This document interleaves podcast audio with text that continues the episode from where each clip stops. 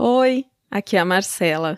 O mês de junho começou. Hum, que gostoso. Mês de festa junina, de dia dos namorados. O friozinho tá mais pertinho da gente. Adoro essa época do ano. e assim como junho começou, nós também estamos agora mais perto do mês de agosto. Pois é, e para a gente ficar mais juntinho em agosto e conseguir realizar a segunda edição do Agosto Surreal, eu tenho um convite a te fazer. Acesse apoia.se bfsurreais e contribua financeiramente. A campanha de financiamento do Baseado em Fatos Reais tem dois objetivos. O primeiro é dobrar o número de episódios, porque eu sei, e você sabe, que é muito gostoso ouvir essas histórias. E ainda mais com essa vida louca que a gente está levando. Então, ao invés de ter um episódio por semana, eu quero agora que tenha dois episódios por semana para a gente ficar mais perto. Além disso, o segundo objetivo é realizar o Agosto Surreal, onde a gente vai ter 31 dias de episódio. No mês inteirinho de agosto, eu vou estar juntinho com você, pelo radinho, com essas histórias incríveis e as heroínas. Então, vem ajudar, contribui. Se você não quer ou não pode contribuir financeiramente, você também pode contribuir compartilhando o episódio com outras pessoas e avaliando o podcast na sua plataforma favorita. Assim, a gente consegue que o Baseado em Fatos Reais chegue para mais pessoas e em mais radinhos. Ah, e você também pode contribuir enviando a sua história. E o e-mail é bfsurreais@gmail.com. Qualquer tipo de história surreal. E lembre-se, aqui nesse podcast a gente conta a sua história em primeira pessoa e de maneira anônima. Agora, eu tô prontinha para ir pro caso surreal e eu espero que você também. Só quero te dar mais uma dica. Esses episódios do mês de junho, eles vão ser assim, um pouquinho diferentes. Porque nesses episódios eu tô contando a história diretamente para você. Uhum, não tem mais ninguém comigo na gravação. Então, pegue seus fones de ouvido, mergulhe na história e depois vem me contar o que, que você achou. Vamos pro caso surreal? baseado em fatos surreais. Histórias de mulheres como nós, compartilhadas com empatia, intimidade e leveza. Onde o assunto é a vida e o detalhe surreal. Eu tava solteira há uns meses, depois de um término que tinha sido assim pancadaria, eu nele, e muita lágrima. Não, tinha sido sofrido, assim, sabe? Daqueles que, nossa, para levantar depois. Ufa, só guindaste. Mas aí, guindaste veio e logo eu comecei a sair de novo. E eu fui me levantando e bum! Pandemia. Ai, meu Deus. Aí, meu único rolê era ir na casa da minha melhor amiga, ocasionalmente tomar um gin tipo, com todos os cuidados, porque ela estava dentro de casa quietinha, eu também estava, então a gente combinou de se encontrar para pelo menos ter alguma coisa para fazer. E provavelmente numa dessas de ir na casa da minha amiga, assim, eu dei match com um boy no Tinder, que morava perto dela.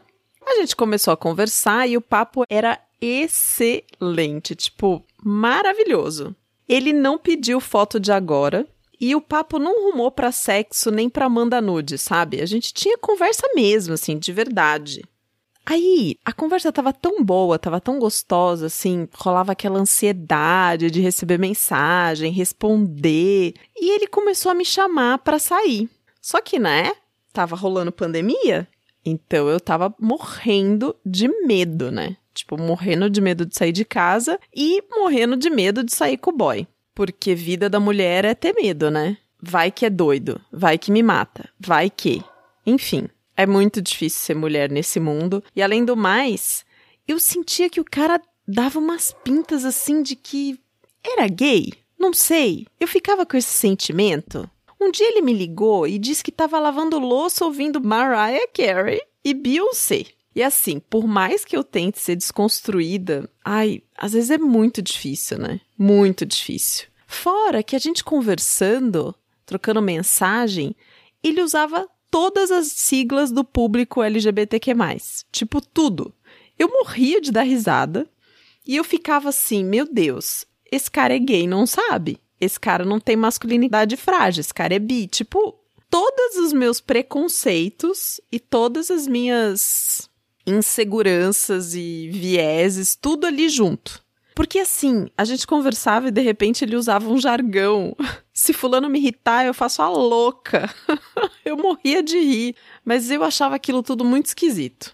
Aí, em meados de outubro de 2020, a situação da pandemia deu uma melhorada e eu pude sair para comemorar meu aniversário num barzinho com amigos e tal. E aí ele me mandou um WhatsApp e um amigo meu, que é gay, vendo o celular na mesa, logo disse: Amiga, seu telefone tá tocando. Ele falou para mim: Olha aqui, olha aqui, mensagem do boy. Quem é esse boy?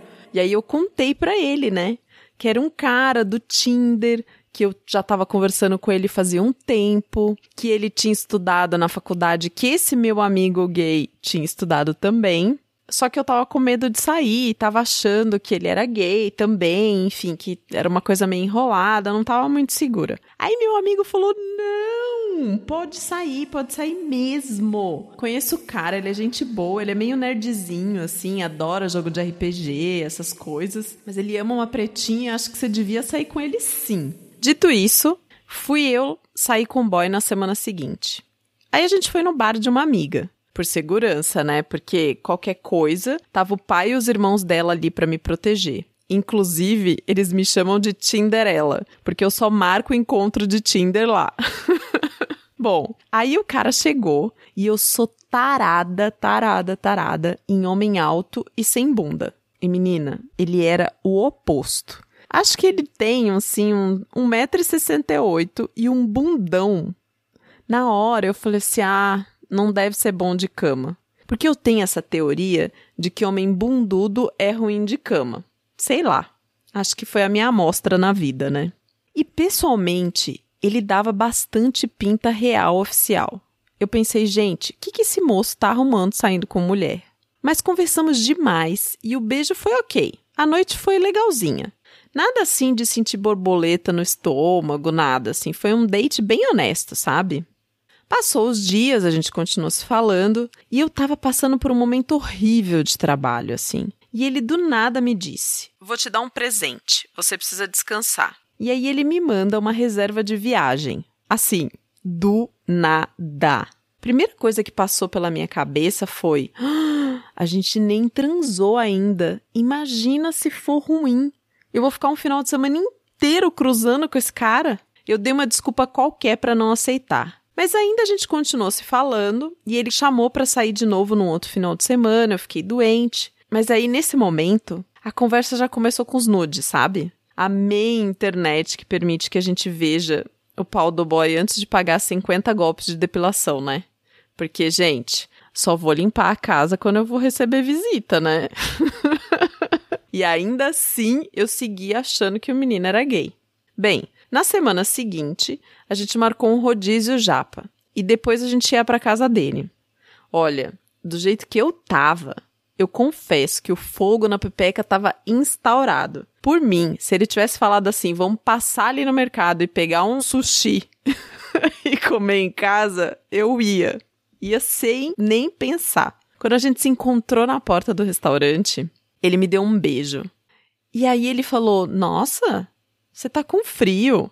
Porque deu uma arrepiadinha assim nos braços, sabe? E eu tava com frio, era nada, eu tava era morrendo de tesão, não via a hora de sair daquele restaurante. A gente jantou, foi super gostoso, e eu tomei cuidado para não dar uma exagerada, né? Porque para depois não ter nenhuma indigestão. E a gente foi para casa dele. E bom, o sexo, ao contrário do que eu tava imaginando, foi maravilhoso. E não satisfeito com o sexo, ele ainda quis dormir de conchinha depois pra gente ver um filme. Ele falou: dorme aí, fica comigo. Aí, nesse momento, acabou toda a minha impressão de que ele era um menino gay. Porque olha, vai transar bem assim, meu Deus do céu, não sei aonde. Eu só sei que no dia seguinte, quando eu fui embora, eu pensei: quero sentar de novo. Aí na semana seguinte a gente se viu de novo, casa dele, filme, sexo, e ficamos nessa rotina por um tempo.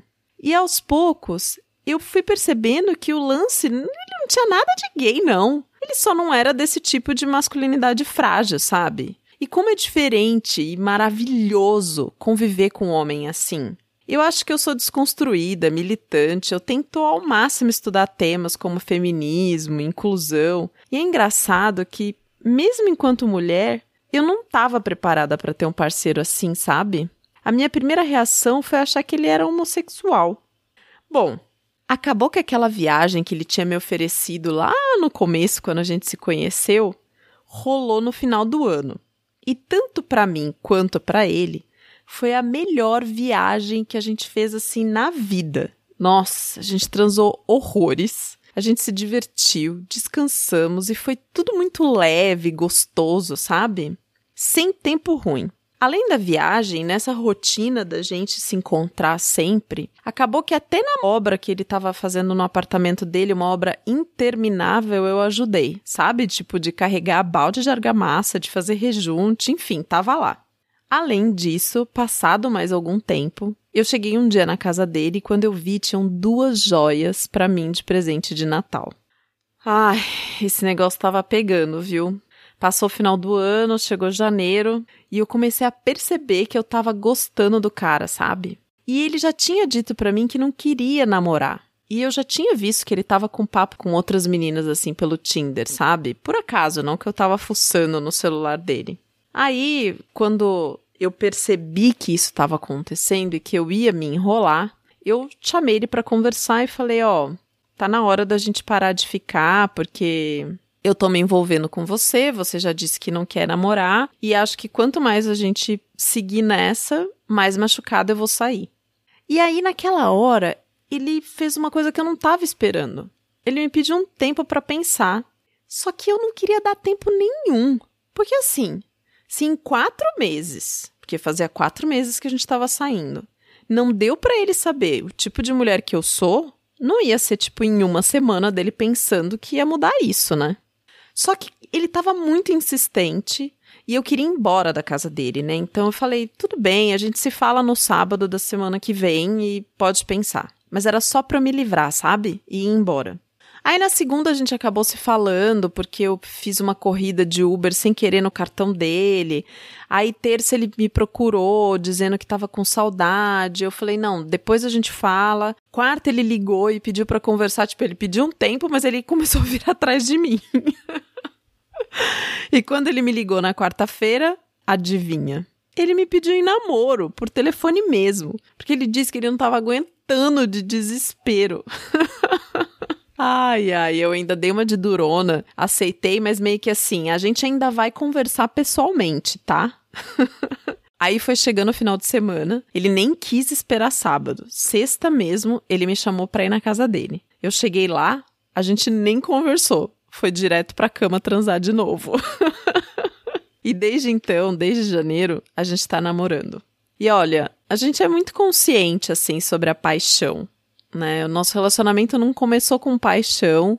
Acho que nem eu me apaixonei por ele, nem ele se apaixonou por mim, assim. Só que a gente se ama. É uma coisa esquisita. Assim, a gente construiu um amor com leveza, com respeito, com parceria, companheirismo, muita amizade e muito sexo. Muito sexo mesmo. E ele costuma dizer que não vai arrumar nunca outra mulher como eu. E eu sei que homem igual a ele é artigo raro.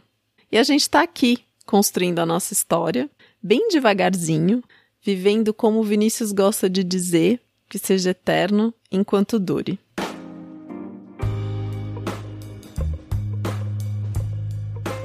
Ai, essa história deu um quentinho no coração. Hum, adorei começar o mês de junho com essa história, heroína. Muito obrigada por ter compartilhado a sua história com baseada em fatos surreais, viu? E você que está aí do outro lado do radinho, não se esquece. Se você tem uma história para contar, bfsurreais@gmail.com. Pode ser qualquer tipo de história. Manda, manda, manda em texto, em áudio, em desenho, do jeito que você se sente mais confortável. E antes de continuar nos agradecimentos, eu queria fazer um comentário sobre a história, bem breve, bem breve. Porque uma coisa que me chamou muito a atenção foi exatamente a reflexão da heroína, né? Que no começo começou a fazer vários julgamentos com relação ao comportamento do então futuro namorado, não sei como é que eu vou chamar isso agora. E aí, aos poucos, ela foi percebendo o quanto ela estava sendo preconceituosa, apesar dela fazer uma autoavaliação como se ela fosse super desconstruída. Então achei super bonito isso, sabe? Dela trazer a história na real do que estava acontecendo antes, dela parar no meio, refletir sobre tudo que ela pensou e olhar para os próprios preconceitos e seguir nessa história gostosinha, sabe? Muito bom, muito bom mesmo. E você? Você que tá aí do outro lado, o que, que achou dessa história? Conta pra mim.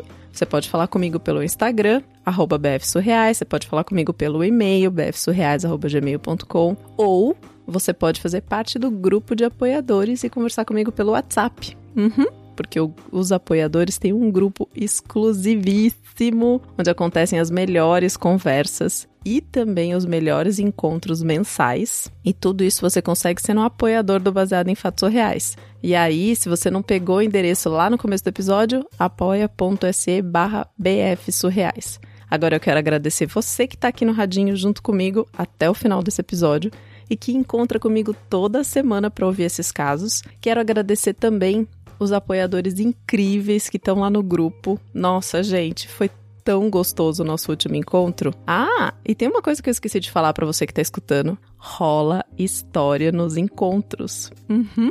Temos histórias exclusivas para os apoiadores. Agora eu tenho certeza que você ficou com vontade de apoiar, né?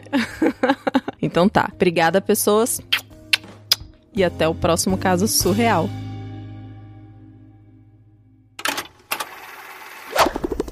Eu falaria que Baseado em Fatos Reais é um projeto incrível que vale toda forma de apoio e que se essa pessoa puder ter um tempinho para olhar, ouvir com atenção, né, as vidas, as histórias que são contadas no baseado em fatos reais, ela não vai ter dúvida de que faz sentido contribuir para que esse projeto continue existindo. Esse podcast foi editado por Domênica Mendes.